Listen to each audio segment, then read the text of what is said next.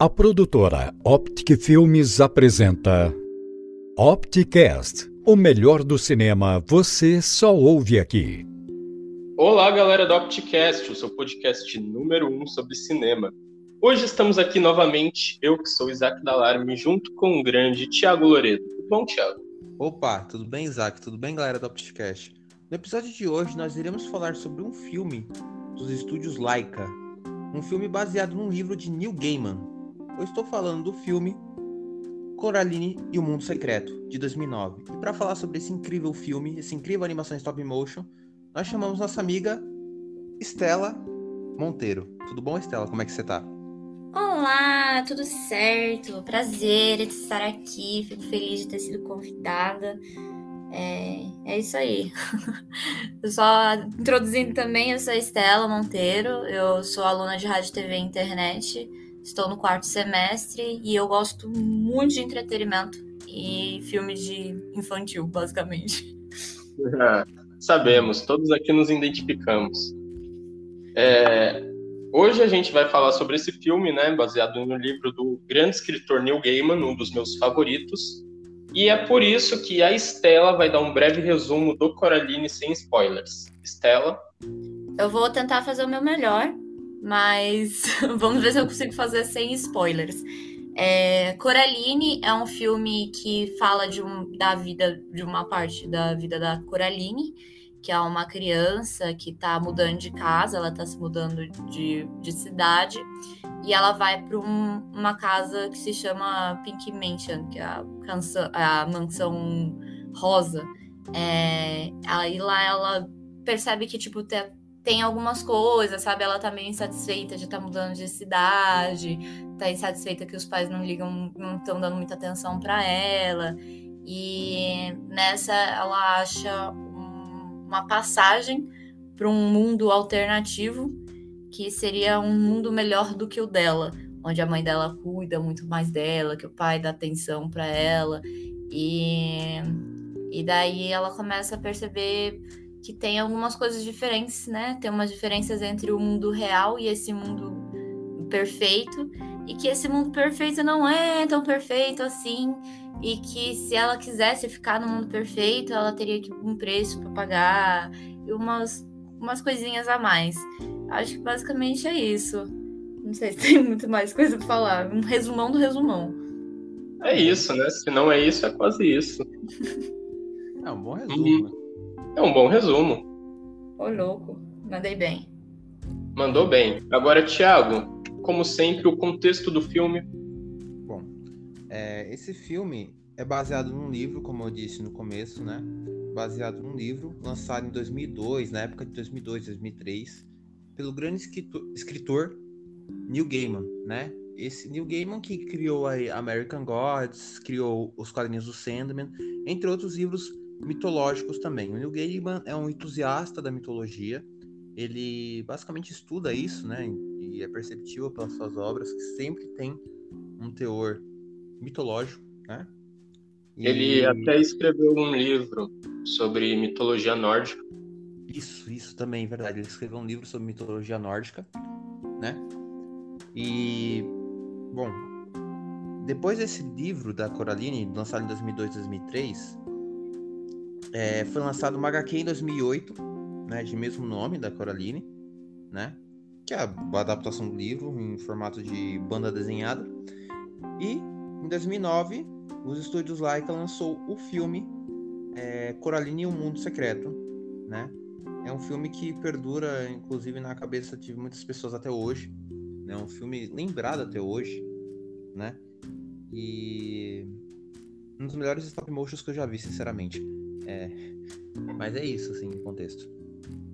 É bacana mencionar que o diretor desse filme é o Henry Selick, e ele é o mesmo diretor do Estranho Mundo de Jack, que Muitas pessoas não sabem, mas Estranho Mundo de Jack não foi dirigido pelo Tim Burton, foi dirigido pelo Henry Selick, que é o mesmo diretor de Coraline. Pois é. Pois é. Mano, a maioria das pessoas não sabe disso. Você, inclusive, não sabia disso quando a gente gravou o podcast de Noiva Cadáver, Thiago. Exatamente, eu não sabia. Eu pensava que era do Tim Burton. Porque ali é o Tim Burton verso, entendeu? Aí, tipo... É o Tim Burton verso. Eu acabo confundindo. É, e a linguagem do, do Estranho Mundo de Jack tá bem parecida, né? Tipo, com a linguagem do Tim Burton. Então, dá para confundir bastante. Pior que a de Coraline também, né? É, a gente vê que o Coraline, eu não sei, é, eu acho que é, é, a influência do diretor, né? Que, tipo, meio que a influência do diretor do Tim Burton no Estranho Mundo de Jack e do diretor de Estranho Mundo de Jack em Coraline. Porque os outros filmes da Laika, embora tenham mais ou menos a mesma, mesma pegada de stop motion, eles não são tão sombrio. Mentira, tem. Tem o Boxe, que também é bem parecido de linguagem. Enfim.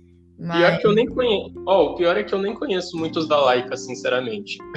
Cara, é, eu fiquei tão apaixonada com Coraline que, sei lá, você é, foi tipo, descobrir qual eram os outros. Né? mais, sabe? Eu fui fuçando porque eu acho muito bonito a animação, sabe? Quando eu vi Coraline, sabe aquela trend do TikTok que as coisas começam a ficar mais coloridas e a, o zoom começa a aumentar na cara? Pra mim foi tipo abrir um, um universo ali que eu nem, nem sabia que tinha. Então eu comecei a, a ficar meio fissurada na Laika.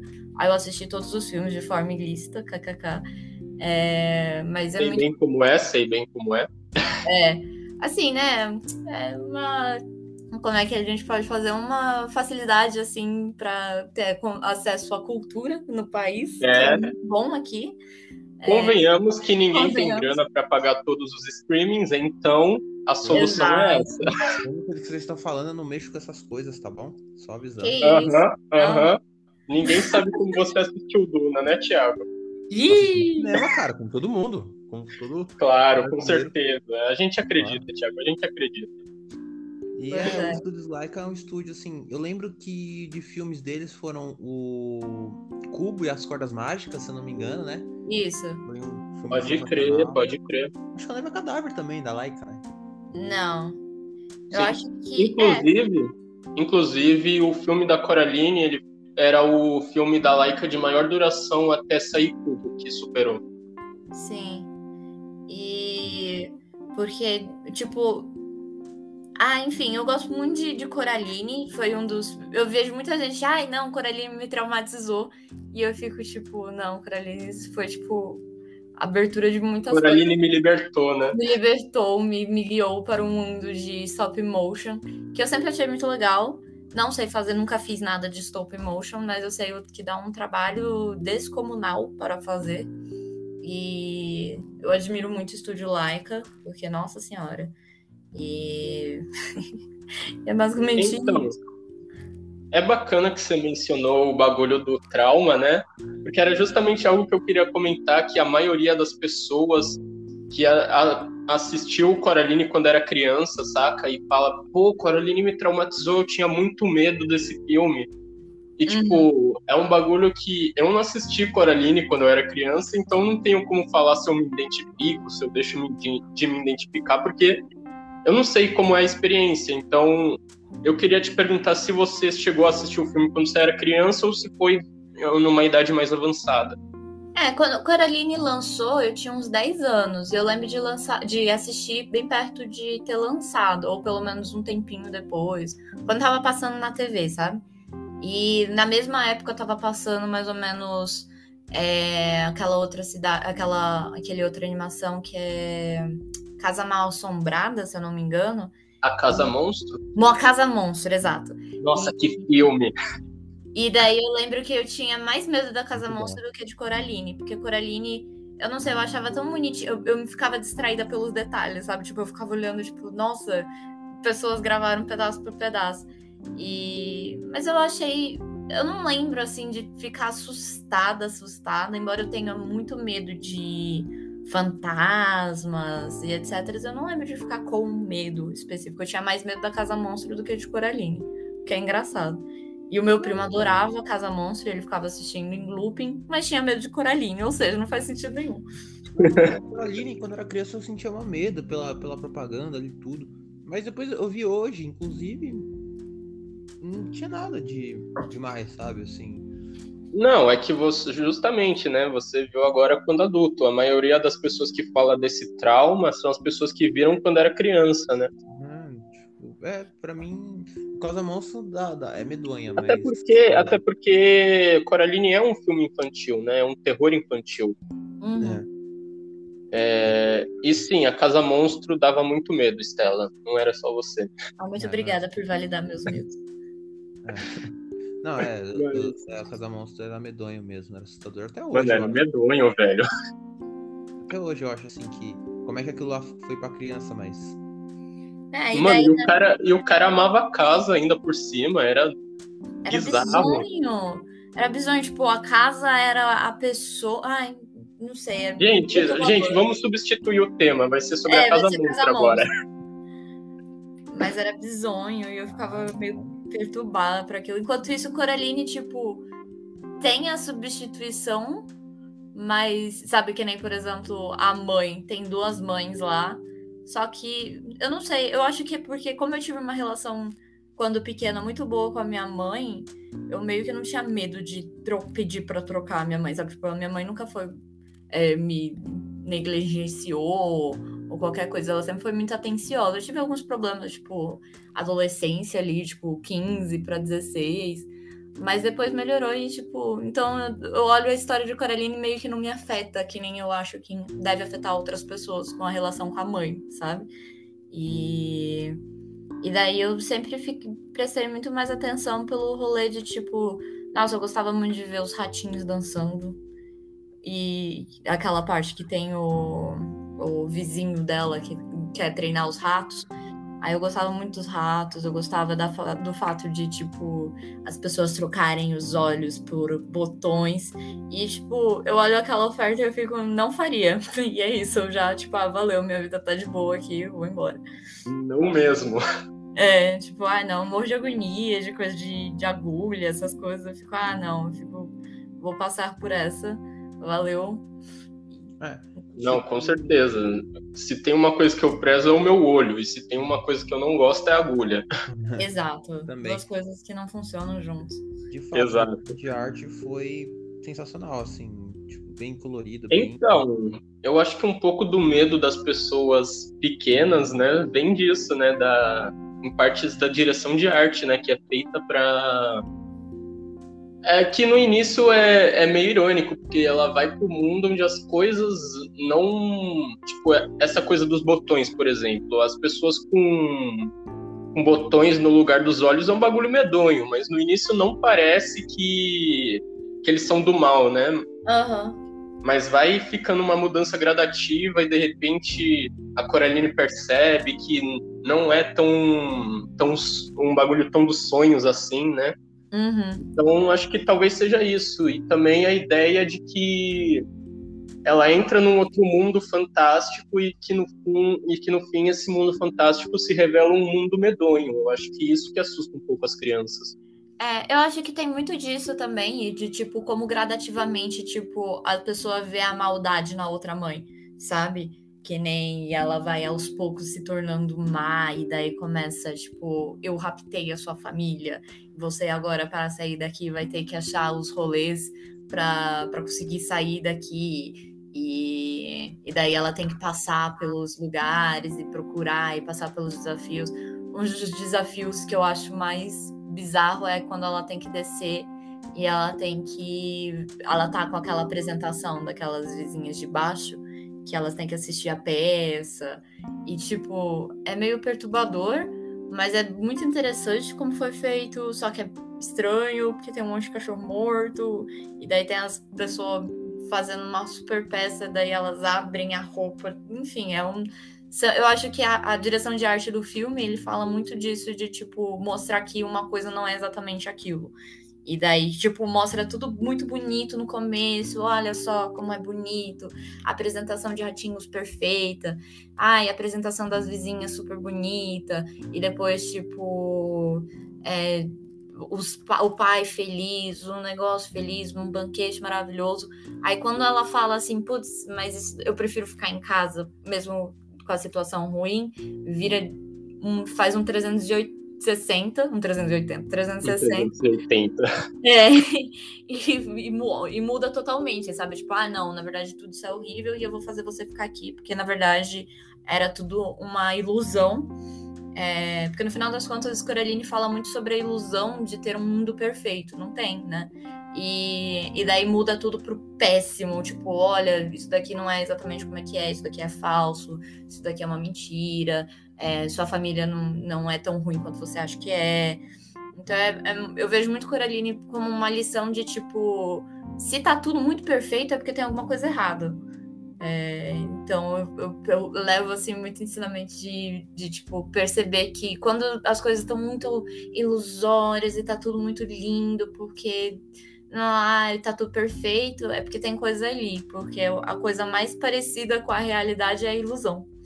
E daí eu penso muito nisso quando eu assisto esse filme. Eu acho muito, muito simples de, uma, de explicar para uma criança que o valor da família também, mesmo que a família esteja errado, tipo, esteja meio não do jeito que você quer, é, meio te frustra, ela é, a, é a sua família, é o que você tem, e também como a ilusão pode te levar para um mau caminho, né? Nem tudo que tá lindo e perfeito vai ser lindo e perfeito para sempre.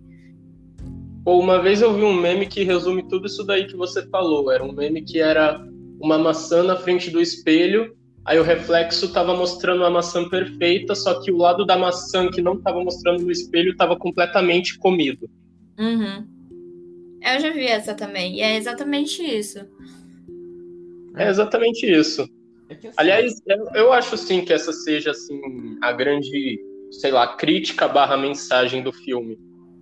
O que, aliás, é bem profunda, porque não é uma mensagem que, que eu diria que estava ali para as crianças. Uma criança não pegaria uma mensagem tão profunda assim vendo o filme, né?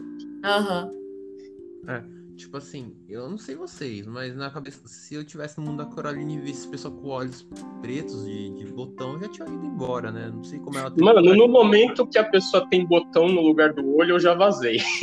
Entendeu? Tipo, Nossa, total, total. Eu, é aí que eu fico perguntando sobre a Coraline, né? Tipo, por que, que ela não tem medo das coisas? Se você parar pra pensar, ela não tem medo de nada. Ela só, ela, tipo. Pessoas com botão nos olhos, não tem medo. Aquela parte do malabarismo lá, que ela tá lá Tipo, ela fica de boa se divertindo, tipo, velho. Ah, Thiago, é que ela não tem medo mesmo. Nem, nem todo mundo, assim. Tem muita criança corajosa em termos de. É de, que eu tipo, acho assim, é. Existem crianças mais corajosas que gente adulta, por exemplo. E eu acho que ela tá muito na, na inocência infantil ali, sabe? Também, tipo, também ai, tá muito colorido, eu vou ficar aqui, eu não, sabe, tipo, ela não acha que isso é, é uma coisa a se preocupar. A gente olha agora porque a gente já passou por umas coisas na vida e a gente fica tipo, putz, não, não entraria ali. Mas eu acho que eu, com 10 anos, eu não ia fazer, tipo, ah, tá bom, olha de botão, vamos, vamos entrar ver esse circo aqui, sabe? Tipo, não, eu acho que foi muito na, no rolê de, tipo, então... tipo, muito entediada em casa e isso daqui parece muito mais legal é aquele negócio, né? Ela foi seduzida pela vida perfeita que ela poderia ter, né? E, mano, a questão dos botões é que, tipo assim, você tem que levar em consideração que não é a vida real, tá ligado? É um desenho. E antes disso era um livro. Então, a coisa dos botões é mais um bagulho simbólico, eu acho, do que qualquer coisa. É, mas eu também não acho que uma criança, só por causa dos botões, dependendo da criança, se espantaria, mas eu não acho que seriam todas que ia ver, ah, pô, o botão, que medonho. Bom, é, pode ser, pode ser. Eu, acho... eu sei que eu iria, mas eu não sei se todas iriam. É, que assim, sei lá, eu pensei, eu penso que poderia ter alguma história por trás dela não ter esse, todo esse medo, né? Eu ouvi falar que no livro, não sei se vocês leram o livro, que o pai dela sempre instigou ela a ser corajosa, né? Porque na, no livro, o pai dela, ele, ele, protege ela de um, de um ninho de vespas, né? É, porque ela, a menina, a Coraline, ela vai mexendo no ninho de vespas e às vezes vão atrás dela. Só que aí o pai dela protege ela levando umas 39 picadas, né? Então, e mesmo assim ele vai lá e pega e, derruba o óculos, né? E vai lá e pega o óculos mesmo com, mesmo com um monte de vespa ali em volta. Então, eu acho que essa coragem dela pode ter vindo daí, né? Dessa, desse Total. exemplo que o pai Uhum. dava, né? Talvez, não sei. Uhum. É, eu- li o livro, mas eu não lembro de boa parte. KKK. Eu, a única coisa assim que me marcou como frase que eu inclusive aquelas mensagens que eu deixo tipo status do WhatsApp, sabe, tipo para todo mundo ver, é que tem uma frase que fala que a, que quando o mundo tá se desfazendo, né, o, o outro mundo tá se desfazendo porque ela tá procurando, ela vai até a- a- o outro lado do mundo, do, do outro outro mundo, kkk. E, e daí o mundo começa a desfazer e tá branco as coisas. E daí ela fala que é que estranho, né? Porque não importa quantas vezes vo- o quão longe você anda, mais perto você volta daquela coisa, né? Tipo, não importa quanto você anda, aqui a, a coisa que você tá andando pra ir embora sempre volta pra você. E, tipo, eu fico, hum, verdade, né? Tipo, não, não tem como você fugir de alguma coisa. Isso sempre, sempre vai voltar pra você, em outra situação ou outra coisa pra ligar. E é uma coisa que fala no, no filme e no livro. E no livro também fala, tem uma parte do gato que eu acho muito interessante, que eu- ela conversa com o gato, pergunta o nome do gato, e o gato fala, "Não, eu não tenho nome. Quem precisa de nome é humano. É, eu sou apenas o gato, eu, eu não preciso de um nome pra existir. E daí eu fico tipo, uau, que lição de vida, Neil Gaiman. Mano, New Game é incrível, eu só falo isso.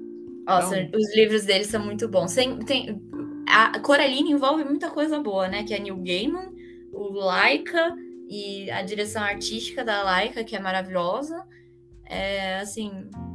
O do diretor do Mundo de Jack. Exato.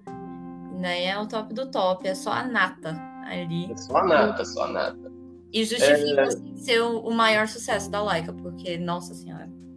Mas então, o bagulho da criança corajosa também tem que levar em consideração que esse não é o único, assim, digamos, desenho onde uma criança é corajosa e entra num outro mundo e não estranha nada. Tipo, se você pegar aquele filme que eu adoro, que é o Viagem de Chihiro. Sim. A mina, ela conhece o outro mundo lá e ela não se espanta com nada. Eu acho que crianças, no geral, elas são muito corajosas, principalmente na, na, na- em animação, essas paradas assim.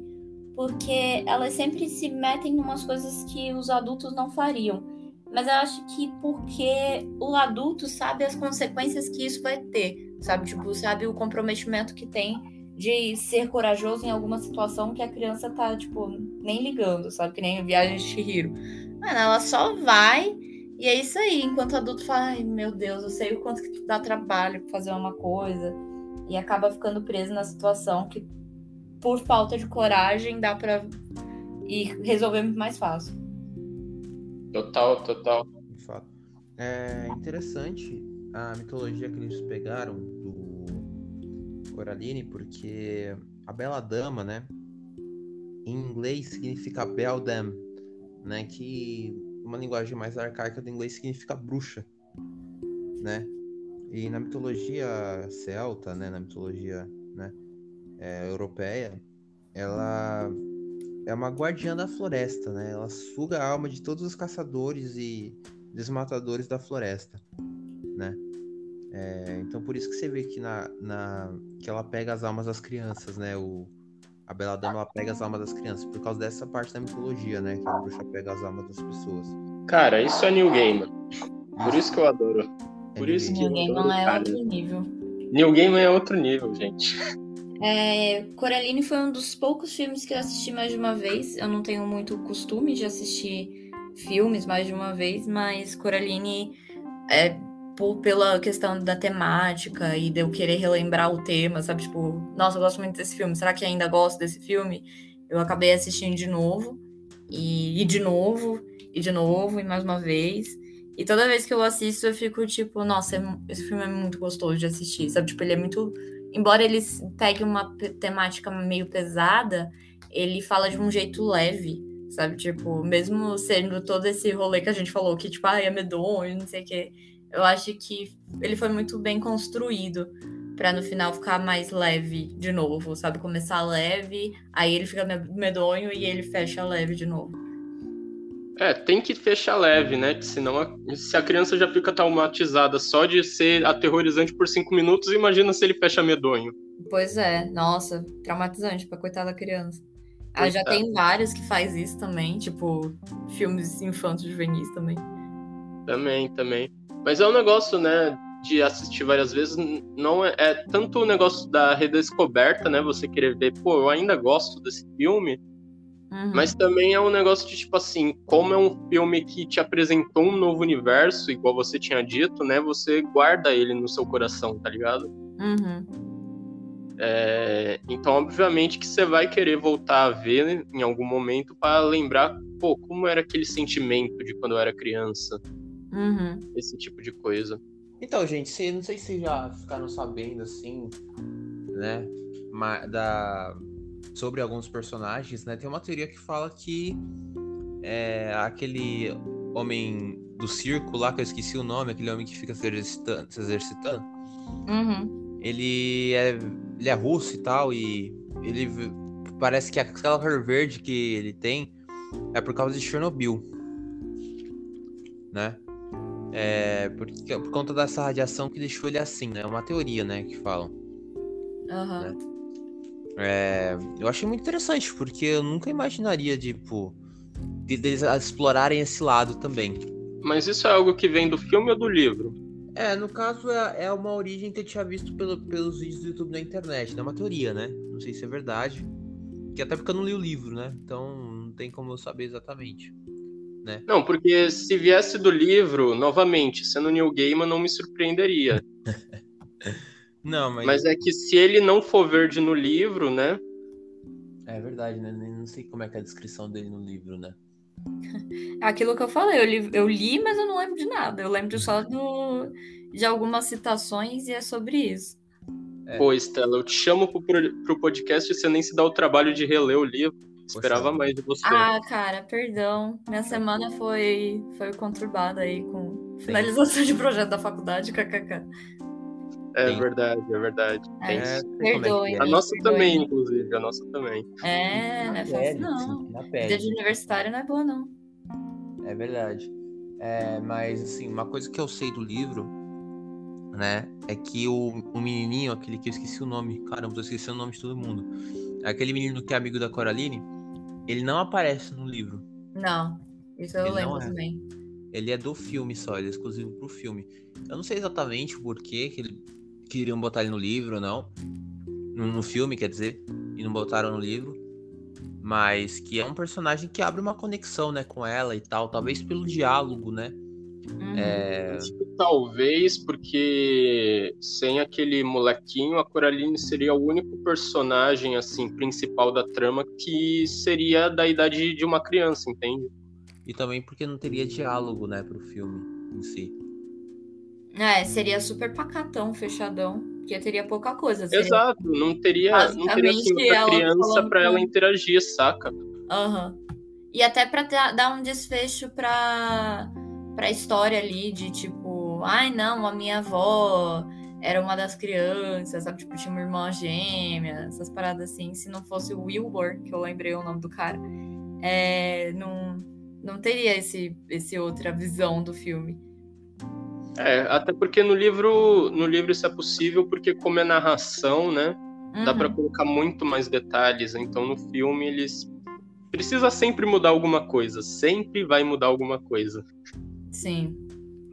Dá pra ficar mais fácil pra fazer a, a história render no filme. Tem o pessoal dá uma adaptada pra colocar no alguma coisa Sim. diferente. Mas Sim, eu acho que muitas vezes essas mudanças são válidas, tá ligado? Uhum. É. Eu não acho que todo filme teria que vir pra tela igual é a obra original. Uma mudança aqui e ali não faz mal, tá ligado?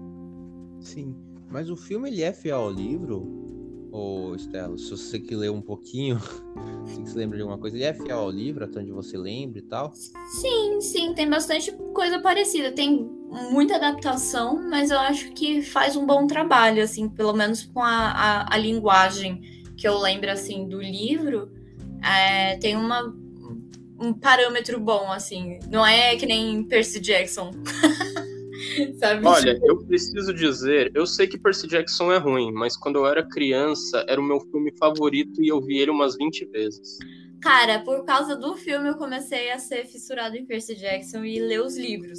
Mas assim, quando você lê o livro e você vê o filme, você fica, putz, É, eu tô ligado, eu tô ligado. É um, é um filme que você acha bom até ler o livro, né? exato. E daí, tanto é que, tipo, mesmo sabendo que o filme era cagadíssimo, eu fui lá e vi o segundo filme, mesmo lendo todos os livros e, tipo, vestida de camiseta, tá ligado? Com essas coisas assim. Eu fiquei, tipo, putz, esse filme é ruim, mas É, estou aqui pra dar dinheiro pela franquia, sabe?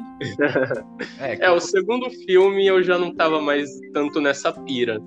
Mas, meu, o primeiro era, era um negócio absurdo, tipo. É, eu, não, eu lembro até que, tipo, eu não tinha DVD na época na minha casa.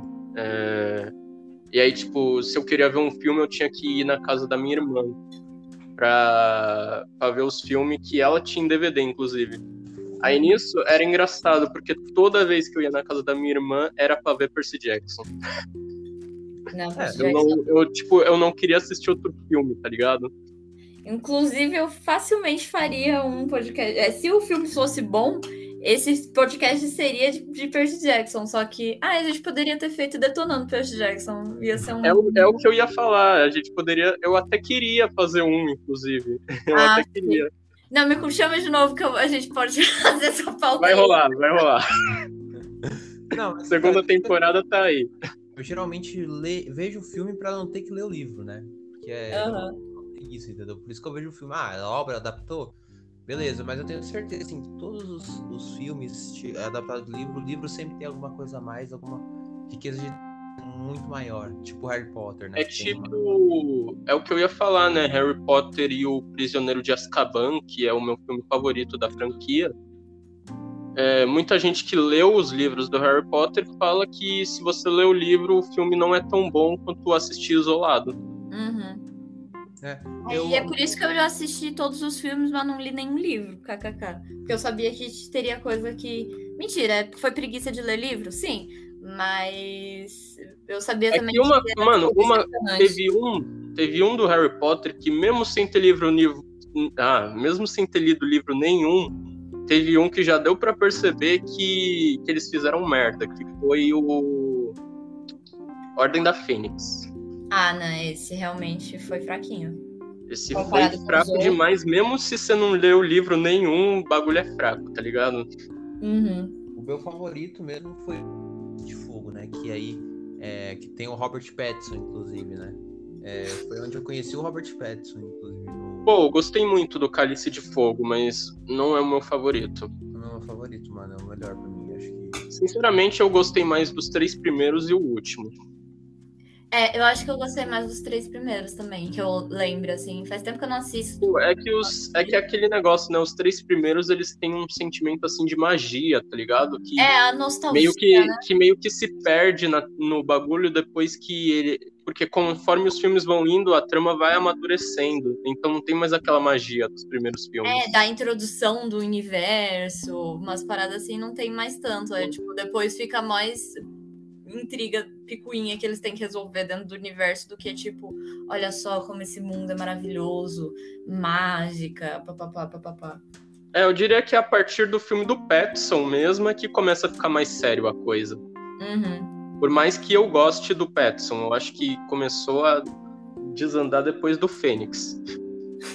Da Fênix foi onde hum, eles pisaram assim, estavam andando e tropeçaram no próprio pé. Mas é legal que tanto o J.K. Rowling quanto o Neil Gaiman são britânicos, né? Então eles têm essa bagagem. O J.K. Rowling, É J.K. Rowling, né? você falou o J.K. Rowling, como se ela fosse um homem. Ah, desculpa, a J.K. Rowling. Ah, mas não precisa respeitar a J- é, J.K. Rowling, não. Mexe o pau nela mesmo.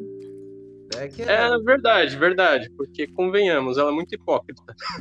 Eu não sei, gente, eu não tenho propriedade pra falar do assunto, eu não conheço ela direito. Fofocas. Mas, é, não, não recebi nenhuma. Pô, escreve bem demais, mas é uma hipócrita. Eu não sei, eu não vi, eu não vi nada sobre ela. Mas é, tanto eles quanto ela têm uma bagagem sociocultural muito grande. Então, eu acho que é não só uma coisa só deles, mas uma coisa dos britânicos no geral, porque a, a, o Reino Unido ele é um grande expoente na questão de literatura. Você vê desde clássicos como como a literatura do Conan Doyle ou Agatha Christie, eles têm um Tolkien. grande expoente Tolkien, eles têm um grande expoente de de autores bons, tá ligado? Em questão de livro. Uhum. É. Não, é, realmente eu acho que os britânicos, o pouco que eu conheço de literatura, não conheço quase nada, mas britânicos, eles têm uma, um rolê diferente com a relação com a escrita. E eu acho que isso vem de bastante tempo. Tipo, tem muitas histórias fantasiosas, é, eles mexem bastante com o místico que é uma coisa que eu vejo que o pessoal teve muita influência da dos britânicos para começar a exercer em outros livros, sabe? Tipo Sherlock Holmes, sabe, vem do, do, dos ingleses. Então... E é aquele negócio, né? Tipo, é um bagulho fantástico e ao mesmo tempo você não duvida. Por exemplo, Sherlock Holmes, muita gente pensa que ele existe. Uhum. Tipo, verídico. E não. E mesma coisa personagem, personagens já mais clássicos, como Robin Hood, Rei Arthur, que todos vêm da literatura britânica e as pessoas pensam, pô, esse cara existe, só que não. Eu pensava que o Sherlock Holmes existia de verdade, mas ele nunca existiu, eu fiquei mó triste. Né? Mano, eu pensava que o Rei Arthur existia, só que ele é só uma lenda. É, isso foi o que mais me magoou, assim. Rei Arthur não existir foi triste. É, é o que eu falo, é uma tradição deles de ter uma literatura boa. Uhum. E não que a gente não tenha e outros lugares não tenham, mas eu acho que eles mexem muito com essa questão mística, fantasiosa, que outros lugares então, até. Mas é, é, é, feito, é diferente, sabe? o jeito, a linguagem que eles aplicam é diferente. Exato. Eu concordo plenamente, por exemplo, a cultura. A cultura não, a literatura brasileira ela é incrível, só que é, ela trabalha sempre numa veia muito realista, tipo, tentar descrever a realidade de uma forma literária. É, e os livros, e mano, e a literatura brasileira tem muito mérito por causa disso. É uma escrita, tem escritores incríveis brasileiros, Machado de Assis, Clarice Lispector, entre tantos outros. Uhum. Mais uma coisa que tem na literatura britânica que eu gosto muito é isso que você falou. Parece que eles têm um. Eles têm gosto por trabalhar a imaginação, tá ligado? Uhum. Eles gostam de trabalhar o fantástico. É algo que, tipo, dá prazer, assim, pro britânico. Foi isso tanto, que o Neil, tanto que o Neil Gaiman, o, o fato do Sandman ter revolucionado a, a nona arte, né? Que é os quadrinhos, se eu não me engano. Não sei se é a nona ou se eu tô errando. Mas não sei. O, o, fato de, o fato do Sandman ter, ter revolucionado é porque era um, uma construção imensa de universo, tá ligado? Uhum. Sim. Então é eu acho que isso é real. É aquilo que eu falo, né? O Sandman, os American Gods, o próprio, a própria Beldam, né? Elas que, eles que são responsáveis por fazer esse motor da, daquele universo literário funcionar. O universo deles se baseia nisso, no fantástico. Aqui, a partir do momento que você É até do... engraçado, já que a gente está citando Neil Gaiman e Neil Gaiman se relaciona é, pelo fato de ser Coraline e ser do Neil Gaiman, então vou citar um outro livro dele, né? Que é o Neverwhere, né? Que é o Lugar Nenhum que é um livro que eu li e eu adorei muito, porque o Neil Gaiman ele faz um bagulho que é tipo é um bagulho meio fantasia para adultos, tá ligado? Então, tipo, é, é, uma loucura, porque é um negócio que, que não é de longe para crianças, é um livro escrito para adultos e ao mesmo tempo tem um ar de livro infantil. É, é uma loucura, é um paradoxo o bagulho. Uhum. E é algo que só, eu diria que só um britânico saberia fazer, entende? Sim. É, sobre a trama da Coraline, só voltando aqui, né? É... Voltando a falar do filme, que é o ideal, né? É... E também, falando sobre o New Game, eu ouvi falar que aquela casa Mansão Rosa foi baseada numa casa que o New Game morou. Não sei se foi uma casa, um apartamento que o Game, que o Game morou que tinha esses. Como é que fala? Esses. Essas coisas, né? Essas, coisas, essas janelas antigas, milhares de janelas, várias portas e até uma portinha assim. Eu ouvi falar que ele se baseou nisso para poder fazer aquela casa rosa lá. Juntamente, claro, ao conhecimento mitológico dele, né? E a trama eu acho bem interessante porque ela começa assim, a, na mesma estrutura da é, jornada do herói, né? A menina sai do mundo comum, né? Aí começa a passar por provações, etc. Né? Uhum. Seguindo todo aquele passo da jornada do herói que clássico que a gente já conhece, né? É... Eu confesso que dentro da minha experiência, né, com, com Coraline eu nunca tinha visto a primeira vez que eu vejo, né? É, é sensacional como eles conseguiram, né? É, em um monte de massinha fazer uma coisa tão rica, né?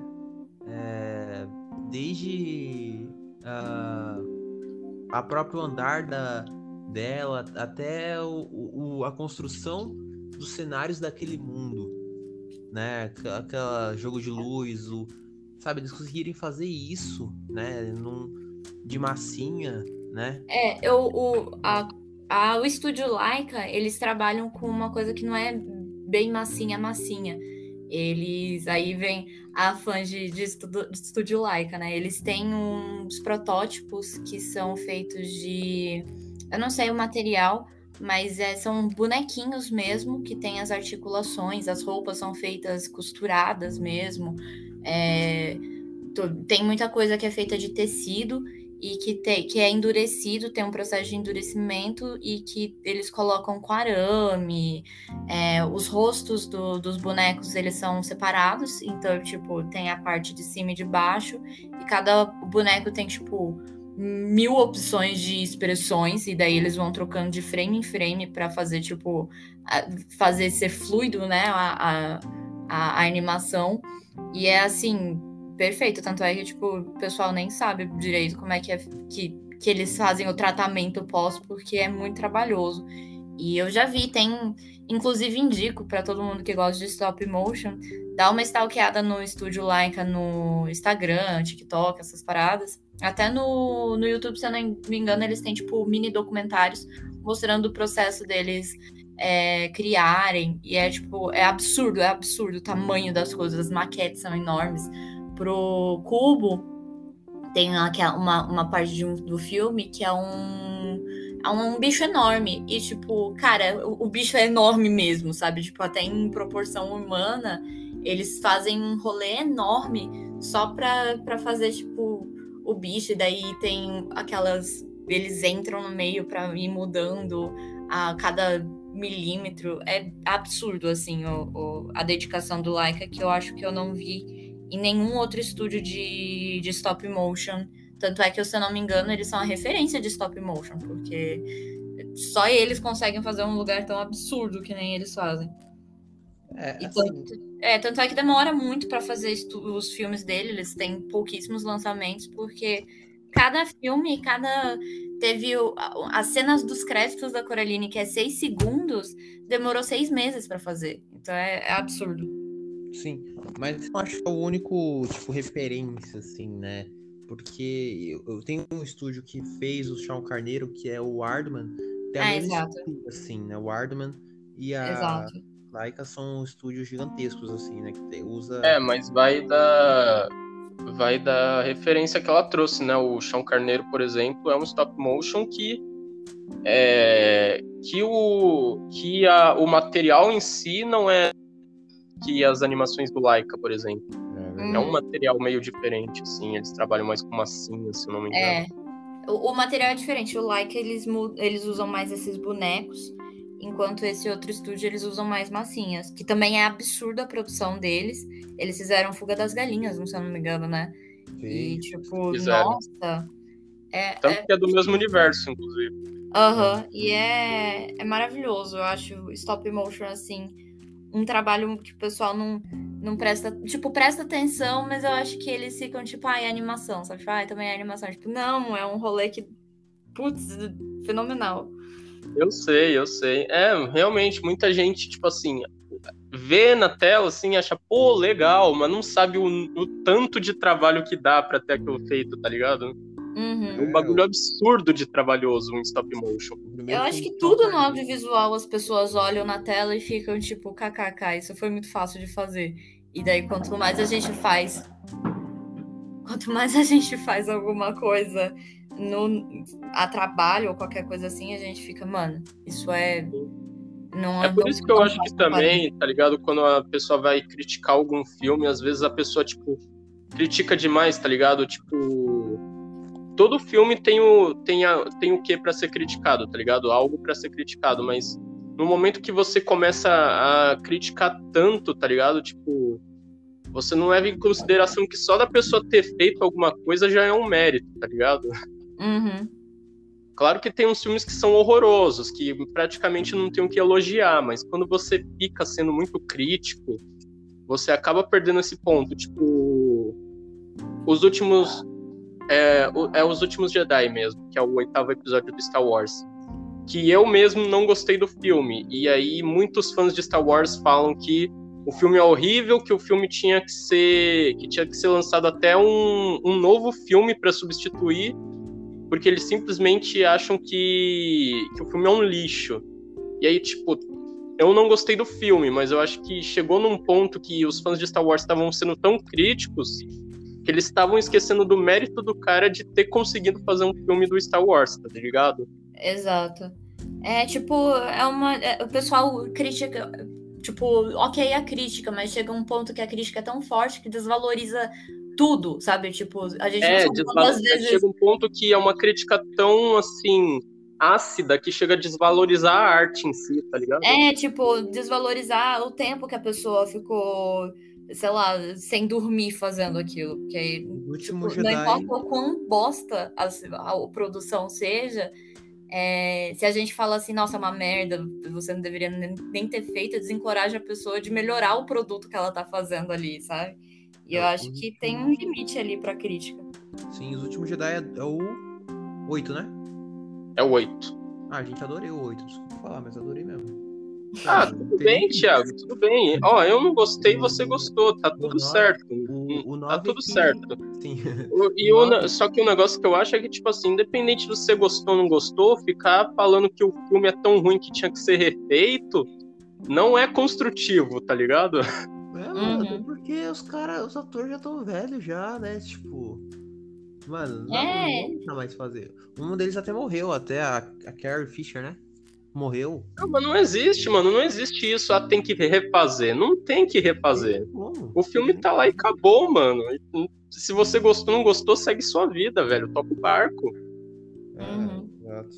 É, eu acho que tem muito disso, de tipo. Não, não critique a ponto de desanimar alguém. Ajude a pessoa a fazer aquilo que tá fazendo, porque todo filme dá muito trabalho. Qualquer coisa, um videozinho no TikTok, o pessoal dá, zoa. Tipo, tem aqueles que é de selfie, que é só a pessoa falando na câmera. Mas, tipo, até mesmo esses, a gente não sabe quanto tempo, se a pessoa tem trauma, sabe? Tipo, de ser exposta. É, a pessoa, a gente não sabe se foi um sacrifício a pessoa conseguir um celular pra gravar aquele filme. Então, tipo, eu acho meio difícil as pessoas criticarem de graça, sendo que a gente não sabe a história daquilo. E daí, por exemplo, pô, a gente não. não- quem ia dizer que demorava seis meses pra fazer seis segundos de stop motion, sabe? Ou o que, que a pessoa teve que abrir mão pra se dedicar pra fazer aquele rolê. É um negócio que nem todo mundo presta atenção e cada vez que eu entro mais em- na, na vida de, de pessoas que produzem audiovisual, mais eu vejo que, tipo, mano, as pessoas não estão ligadas o quanto que demora e dá trabalho fazer um negócio mesmo sendo merda. É, Sim, é totalmente isso, Thiago. Oi. O Origami Verso lá, que é o seu, que é o nosso stop motion, inclusive, que você produziu a animação em si. Quanto Uhum. tempo levou? Em- Mano. Quanto tempo levou em comparação com o, com o tempo do resultado final? Durou dois minutos, né? Eu demorei uns três dias só. E é porque não, nem, nem animava direito, era só o, o- a estátua andando, né? É. demorou Ó, veja- não, veja bem. fotos, né? Veja bem, se alguém do público estiver escutando até aqui, ó, O Tiagão aqui, ó, ele foi fazer um de dois minutos, ele gastou três dias e não tinha nem que fazer o bonequinho, porque era de origami. Pra você ver Hum. como que qualquer coisa dá trabalho no audiovisual. Mas isso aí só, só tirando foto, três dias só tirando foto, né? Isso fora a edição no Photoshop, colocar no editor pra, pra colocar tudo certinho, ajustar, isso ia demorar um mês, né? Por aí, né? E o stop motion, o que que é, né? Eles, é uma animação como qualquer outra, mas as animações para ser feitas, né? É, são de. Cada segundo é 24 quadros, de 24 a 60 quadros, né? Então, um segundo, você tem que desenhar o animal, mexer 60 vezes para dar um segundo. Entendeu? E você mexe milimetricamente, né? É Então, que é pra- aquele negócio, né? O stop motion, ele é a técnica, né? A animação é a animação. Stop É. motion é a técnica de pegar fotos para dar a ilusão de movimento. Sim. É, então, nesse caso, stop motion, você tem que mover o bonequinho milimetricamente, né? Por cada milissegundo. E imagina agora um filme de duas horas, né? Que é o da Coraline. Então você, Mas sei no lá, fim, no fim é o que a Estela falou. Tudo no audiovisual dá É. trabalho. são 60 fotos por segundo em duas horas. Eu não sei quanto dá isso aí. Claro que no final fica sensacional, né, cara? O, o resultado. Mas. Mas é, uma mano, é, é isso, é isso. Tipo, qualquer coisa no audiovisual dá trabalho, mas pelo menos o stop motion é um que fica muito evidente pra, pra pessoa ver o quanto dá trabalho fazer as coisas, tá ligado? Exato. Pelo menos exato. isso, pelo menos isso. Exato. É, então, é sempre bom valorizar esses profissionais até que trabalham com isso, porque é, não é fácil, nem um pouco, sabe? Não é simples de fazer. Mover bonequinho não é simples, né? Profissionais de stop motion, de 2D, 3D, 3D principalmente, né? E entre outras técnicas de animação, eles têm que ser, eles têm que ser muito mais valorizados, né? Você vê que não é algo Mas simples é de aquele negócio, Thiago, não é só, não é só os animadores que tem que ser mais valorizados. É toda a arte. Toda a arte. Toda É toda a arte. É que eu tô falando porque a gente tá a falando de arte. animação nesse caso, mas sim, toda a arte, claro. Ah, não, eu entendo, eu entendo. Os animadores não estão fora disso, mas é toda a arte. Toda a arte. E o Coraline, mano, eu vou falar, um filme assim, de uma. Se eu fosse classificar, eu daria nota 9 pro filme, mano. Sério, assim, um filme excelente pra ver. Né? É, principalmente Olha, cara, eu. Olha, cara, eu daria um 7. Considerando como um filme de criança, eu daria um 8. Nossa, que Mas não achei, não, não achei ruim nem nada. 7 no 7 na minha classificação é uma nota boa. Aham. Não, eu imagino, mas eu fico tipo, ai, eu dou 10. Mas é porque eu tenho toda a, a situação Sim, sim. sentimental do filme, então eu fico, ai, não dá 7 pro Coraline, não. Ó, 7, não, 7 de um ponto de vista adulto, mas como Não, um filme não, eu infantil, eu entendo, eu considero que é um belo. 8. Eu acho super válido. É, cara, que essas animações. É aquilo que eu falo, né? Só Sean Carneiro é uma das minhas animações preferidas, então assisto desde criança. Wallace Gromit, acho que foi a primeira animação. É aquele negócio, o mesmo efeito que você tem com Coraline, eu tenho com Chão Carneiro. Se alguém não der 10 pra Chão Carneiro, eu vou ficar magoado, tá ligado? Exato. No meu caso foi o Wallace Gromit, né, mano? Porque. Pô, e se eu te falasse que o Wallace Gromit eu gosto mais do que Chão Carneiro? Ah, eu acredito, pô. O Wallace Gromit é mó bom. Mó bom. Eles É mó. Total. Eles aparecem. Meu, eu acho um absurdo, porque nem tanta gente conhece o Wallace Gromit. Sim, mano. No filme de 2019 da Netflix, inclusive, eles aparecem. O, o Sean Carneiro, o Wallace e Gromit. Né? Eu acho que o Galo da Fuga das Galinhas também aparece, não tenho certeza. É, eu acho que sim também. Eu acho que. Eu acho que Like é mais valo- valorizado do que o- esse outro estúdio que eu esqueci. Porque. Nossa, mas mesmo assim, a, a arte deles é muito gostosa de assistir, dá vontade de Pô, comer. sim, não. Chão Carneiro assistindo é um negócio muito gostosinho. Você não vê o tempo passar, tá ligado? Uhum. Ah, eu amo Fuga da- das Galinhas, sabe? Tipo, e a mesma arte, é o mesmo pessoal, e eu fico, putz, é, é muito legal assistir e pensar na, na, nas galinhas, sei lá. É, Total, total. Mesmo criador. Aliás, vale mencionar que, que são todos filmes britânicos da Armedman, né? Novamente elogiando aí os britânicos. É, a Ardman é um estúdio britânico, inclusive, né? Pra quem não sabe. É... E eles fa- são um bom estúdio, inclusive, né? Eles... Eu não sei com o que mais eles trabalham. Eu não sei se eles fizeram pingo. Acho que eles não fizeram pingo, não, né? Acho que não. Olha, É, que eu saiba. Olha, eles uma não boa fizeram pergunta. pingo. Que eu É. saiba, não, mas é bem a cara deles. É. Eu Acho que o pingo é um desenho suíço, se eu não me engano. Pode ser que não seja Eu mesmo, acho não. que sim. Eu acho que sim. Pô, É, na moral, eu queria que tivesse. Quer dizer, na verdade deve ter, mas eu queria que tivesse um. Um estúdio de stop motion no Brasil que conseguisse exportar bem, tá ligado? Aham. É, É, que não, eu não, não tem nenhum famoso assim, não tem nenhum que eu conheça, tá ligado? Mas eu queria que tivesse um que batesse de frente, tá ligado? Eu acho que nem tem, mano. Estúdio de stop motion no Brasil. Eu acho que Eu nem não me tem. surpreenderia se não tivesse, tá ligado? Porque é uma arte que custa muito pra se fazer e E nin- na o situação governo que a não gente dá, vive, é, né? o governo não dá sustância pra esse tipo de coisa, né? Tipo, não dá nem pros grandes, imagina pros pequenininhos. Exato, mas meu, É. se tivesse um estúdio de stop motion no Brasil, ia ser lindo. Nossa, ia matar a pau. Total, Esse é total. top, Eu mano, já é falei, a gente tem criatividade pra deixar os Estados Unidos no chinelo. Não, é, é, é aquele aquele vídeo do Gregório Duvier. Se tivessem investido no funk, que nem investiram no K-pop, o Brasil tava outro nível. verdade, verdade. Preula. Por essa eu não Não, esperava, pior não que é dá mesmo? pra ver, teve até uns de funk que viraram hits internacionais, tipo aquele Bum Bum Tantan. Não, aquele o na na na. Nossa, é, nossa, esse apareceu no, apareceu no Jimmy Fallon, se não me engano. Exato. É, os pessoal dançando lá, não sei como. Eu fui muito Mano, aleatório, mas, mas. pior que é um gênero com muito ar de música internacional, tá ligado? Não, total, eles já exportaram, já tem música de artista internacional usando sample de, de, do- Funk. de, de funk, do Tropiquilas, sabe? E daí é um rolê que, tipo, todo dia eu acordo pensando se o governo se investisse na cultura. Todo dia eu penso. Mano, todo dia eu também penso nisso. Velho, eu acordo pensando nisso, eu vou dormir pensando nisso. Ah, cara, a eu. cultura move muito financeiramente. E as pessoas, eu, eu acho que as pessoas não têm noção de quanto que a cultura pode mover a economia. É, sim, Elas não, não, elas não têm.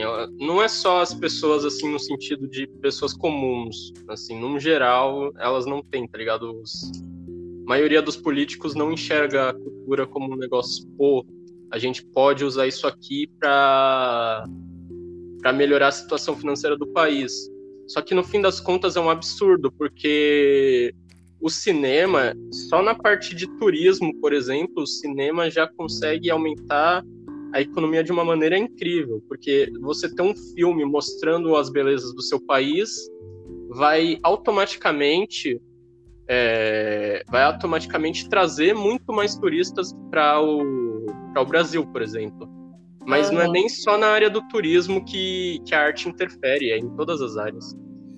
Né, eu tava vendo um vídeo no TikTok de um artista asiático que ele falou, tipo, o meu- a minha mesa apareceu num drama e num K-drama. E, tipo, as vendas aumentaram muito. E daí, tipo, é óbvio, as pessoas estão vendo no drama, elas querem ter na casa delas também. E daí, tipo, velho, tudo pode ser baseado nisso, inclusive do o, o Round 6, né? O Round 6, o famoso Squid Game. É, teve muita gente procurando aquela, o Dalgona, que é aquele doce que aparece que eles têm que cortar, né, com um palitinho. Aumentou a procura de comida de rua na Coreia do Sul, porque apareceu no filme. Imagina, se- sabe, imagina se tivesse um rolê assim aqui. Mano, é isso, é isso. O audiovisual melhora o bagulho em todos os níveis, tá ligado? E não é, só o Até aqui no. Brasil, tipo, na época do clone, que, até mais recente, sabe? Tipo, novelas movem a- a- o fato do que que tá ditando na 25 de março. Sabe, tipo, ai não, porque a Jade usava um, um anel que ligava na uma pulseira. Só tinha isso no 25 de março. Ai não, porque a atriz X usou o esmalte da cor Y. Só tem aquilo em todo lugar. Então, tipo, as pessoas não linkam uma coisa com a outra. É incrível. É incri... Quer dizer, é incrível de ruim, tá ligado? É. Mas, enfim. Enfim. O, falando nisso também, mano, o, o na Coraline teve um. Eles têm um Fusca. Eles vão de Fusca. O carro deles é um Fusca mesmo com a marca da Volkswagen. Não sei se vocês pegaram essa. Tá lá o Fusca e a marca da Volkswagen, assim também. Né? Imagino que devam ter. É, o que deve ter vendido de Fusca na época. New Beetle na época devia ser, assim, absurdo, né? E, Cara, o Fusca é... New Bilton não é aquele Fusca novo? O Fusca novo, exatamente. Ah, o Fusca novo aparece no filme, sério? Sim, é o, carro, é o carro deles. É verdade. Verdade. É o carro deles. É o Pô, Fusca... nem reparei. É, é, mano. É bonitinho. É, eu olhei e falei, mano. É real, o Fusca tá com a marca da Volkswagen ainda, a marca mesmo. Tipo, tipo. Com login e tal. Não, é. quanto que as pessoas devem ter comprado de galocha ai, e, e, capa de chuva amarela para ser a Coraline? Ou a, pijama a, vermelho, pijama estrelinha. Vermelho. Nossa, total. Pintar o cabelo de azul. Exato. Eu tive, olha só a minha influência. Eu teve uma época que eu pintava o cabelo e eu pintava o cabelo de azul por causa dela. Tipo, eu pintei mais de roxo do que azul, mas quando eu pintei de azul eu fiquei, nossa, eu tô muito Coraline hoje, meu Deus. Não, é, é influencia, sim, influencia. Ah, mano, eu já, pintei, já pensei em pintar minha barba de azul, mano, na boa. Eu pensei em pintar de azul pra. Pô, lá, Thiago, eu ia, eu ia parar de ser seu amigo temporariamente, tá? Só. Só avisando. Sem, é só... sem ressentimentos, tá bom, Thiago? É só um azul de leves, mano. Pô, que isso. brincadeira, cara, brincadeira. Pinta do que você quiser. Exatamente. Mas enfim. É. é. É isso, mano. Tipo, o poder de divulgação é muito grande, né? E o, que, o poder de influência do, de qualquer filme é muito grande, né? Mano, mano, cinema move mercado, acabou. Cinema, é. cinema move mercado, só que se o cinema não estiver movendo, ele não tem como mover o mercado, tá ligado? Exato. É, eu não digo só o cinema, a mídia no geral, assim, né? A mídia cinematográfica Arte é no delas. geral. Arte, Arte no geral. geral. É, a, e sim, comunicação como um todo, sim. Ah,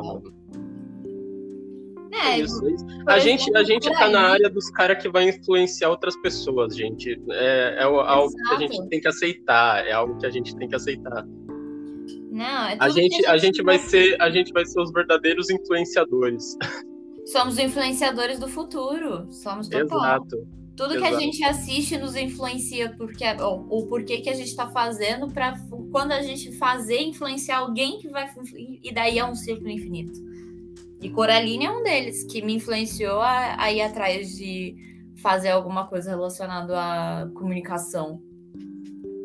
Sim, você vê que você vê que move até nesse sentido, por exemplo, é aquilo que você falou, Coraline abriu as portas para você descobrir todas as animações da Laika, para você descobrir os universos dos stop motion mesmo.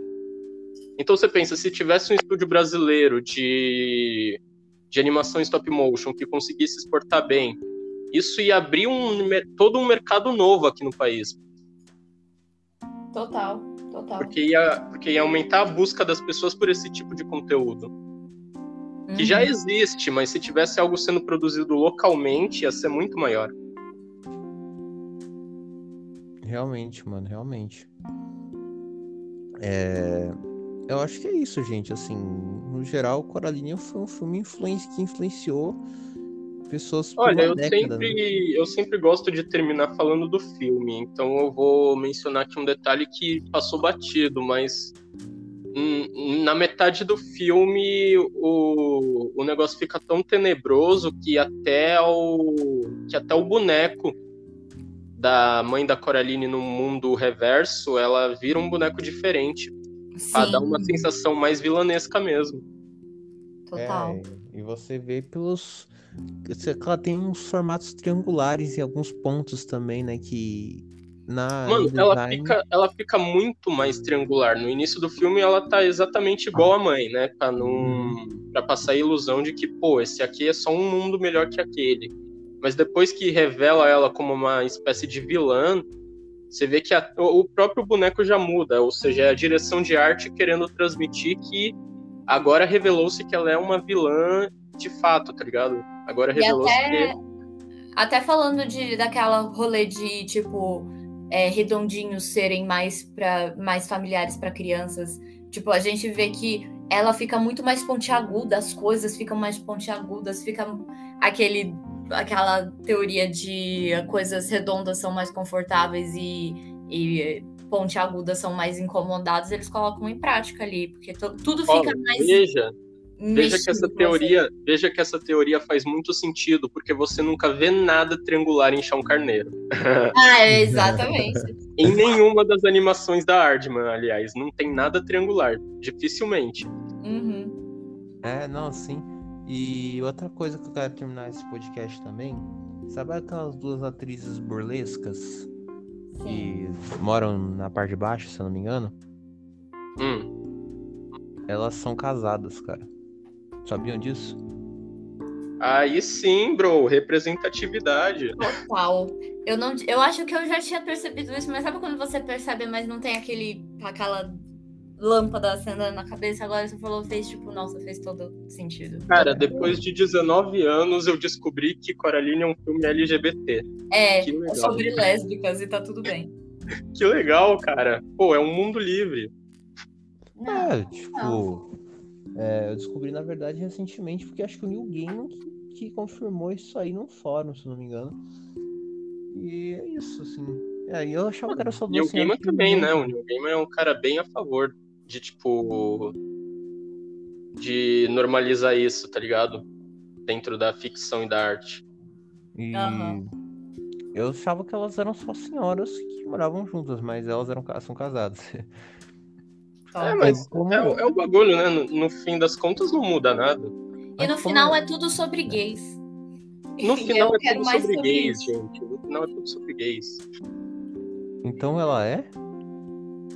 Elas são, cara, elas são. Todo Hum, mundo é. Bom, Sei de que papo é esse não, Estela, mas tá bom. Mas Ok. é, brincadeiras à parte. Brincadeiras É. à parte. Mas é isso, galera. No É. fim das contas, não muda nada e tá tudo bem. E. Minha indicação final é, por favor, stalkeiem o estúdio Laika e nos lugares, porque você dá pra ver os- as estruturas dos bonecos, como é que eles fazem. Eles sempre mostram é, pedacinhos e, tipo, é muito legal de ver. É muito legal de ver. Eu passo horas stalkeando. Tipo, eu já vi o vídeo 30 vezes, eu fico vendo de novo. Oh, agora que a gente falou das minas do Coraline serem lésbicas, se eu não me engano, a J.K. Rowling, eu posso estar me confundindo, mas ela tinha falado algo de mudar a orientação sexual de um dos personagens? Ou eu tô viajando? Ah, ela tava querendo fazer o famoso queerbaiting, né? Tipo, ela não. não... O famoso o quê? Queerbaiting. O que, que é isso? queer. É tipo de botar alguma representatividade só pra agradar o pessoal LGBT, basicamente. Tipo, ah, tá bom, toma aqui um LGBT pra você ficar feliz. É, olha, considerando que as empresas elas acabam fazendo isso. Também tinha acho- feito isso em relação a. Não foi nem só em relação à sexualidade, foi em relação à cor de pele também.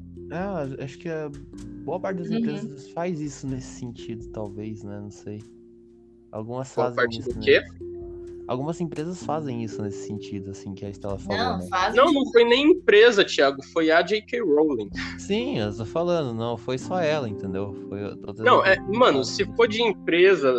Não, empresa é que empresa é cheio de pessoas preconceituosas, qualquer empresa. Então, tipo assim, muito do preconceito que vem no cinema vem desse lado do cinema ser algo corporativo, cheio de gente babaca que no fim das contas é o dono do filme. Então, se o babaca é o dono do filme, o filme vai ser babaca igual o dono. Agora a questão é que a J.K. Rowling é a autora assim dos livros e ela começou, igual a Estela falou, a adicionar uns bagulhos só para agradar. É uns bagulho é. que tipo não tava lá no início e ela decidiu, não, na verdade não era aquilo ali, era isso aqui. Ah. Aí vem o Buzz Lightyear. Então ele é. Do nada, então ele é. É. é gente, vamos, bom, para finalizar o podcast, né? É... Estela, muito obrigado pela sua participação, né? É... Eu que agradeço ter sido convidado. Pera, antes, desculpe interromper. Vai ter continuação desse filme ou vai permanecer sendo um filme só? Coraline? Coraline. Creio que vai continuar sendo um só, viu? Pelo menos o estúdio Laika não se pronunciou nada sobre. Que coisa. Então, por enquanto, é só isso, né, gente? Se não é isso, é quase é isso. Quase isso. é quase isso. Mas, Estela, é isso que o Thiago falou. Muito obrigado pela sua presença. Eu que agradeço de verdade por ter sido convidado. Se vocês precisarem de um expert para reclamar de Percy Jackson, também estou aqui. E boa sorte com próximas gravações, que, como falamos, audiovisual não é nada fácil. E desejo muita sorte e prosperidade aí para os pod pod, para o podcast. E é isso aí, muito obrigada. Ah, o prazer é todo nosso de te receber aqui, Stella, e ainda vai ter um espaço agora para você divulgar redes sociais, projetos, qualquer coisa. Cara, é, me sigam em todas as redes sociais. Eu sou a rainha de unificação de user. Eu sou a Oxestela, O-C-H-E-S-T-E-L-A. E é isso aí. A gente fez um projeto no para a faculdade que se chama Se Não É Isso, É Quase Isso. Tá no YouTube, também tem uma rede social que é Quase Isso, a gente está terminando agora.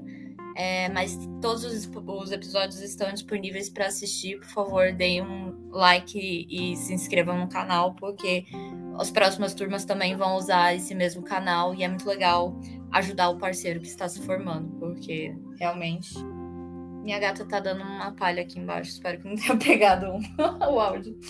Se pegou tudo bem, se pegou tudo bem. Não, tudo Mas bem. é isso aí, galera. Segue, sigam lá tanto a Estela quanto o projeto aí do É Quase Isso, porque é um programa top. Inclusive, eu assisti aquela cena lá que eu ajudei a, a fazer, Estela, e ficou muito boa. Tá Somos eternamente gratos por ter ajudado a gente, inclusive.